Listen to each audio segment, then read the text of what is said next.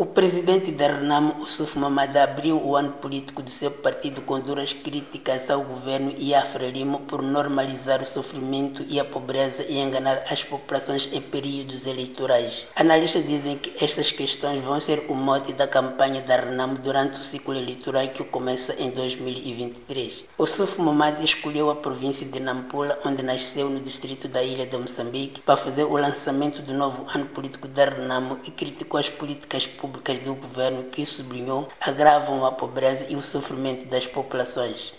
Que vamos fazer o transporte enquanto o salário não foi aumentado? Aí nós vamos combater isso, porque a nossa população está em sofrimento. Em 2023, Moçambique abre um novo ciclo eleitoral que vai terminar em 2024 com a realização de eleições legislativas e presidenciais. E Ossofo Mamad defendeu a alternância do poder como forma de acabar com a pobreza no país. Nesse sentido, o líder da Renam pediu aos militantes para não se deixarem enganar por aquilo que designou de promessas falsas da Frelimo. Vão trazer camisetas, vão trazer arroz aqui. Nós pensamos que aquilo que nós vamos receber vai resolver o nosso problema. Mas pensa que um saco de arroz você vai comer todos os anos. Entretanto, a Frelimo diz que esse discurso não é de agora, já vem desde o tempo da liderança de Afonso de Agama. Eu não tenho dúvidas que a Renamo vai explorar as questões de pobreza, desigualdades sociais e econômicas, a falta de oportunidades e a corrupção, entre outras situações que afetam a sociedade moçambicana durante a sua campanha para as eleições municipais de 2023 e legislativas e presidenciais de 2024 afirmou o analista Jacinto Costa. Acrescentou que isso é positivo porque acredita que faz parte da estratégia da Renamo de acesso ao poder. Contudo, o jurista Armando Nenani diz que a estratégia da Renamo é muito mais do que isso. A estratégia da Renamo no acesso ao poder é ultra-eleitoralista, ou seja,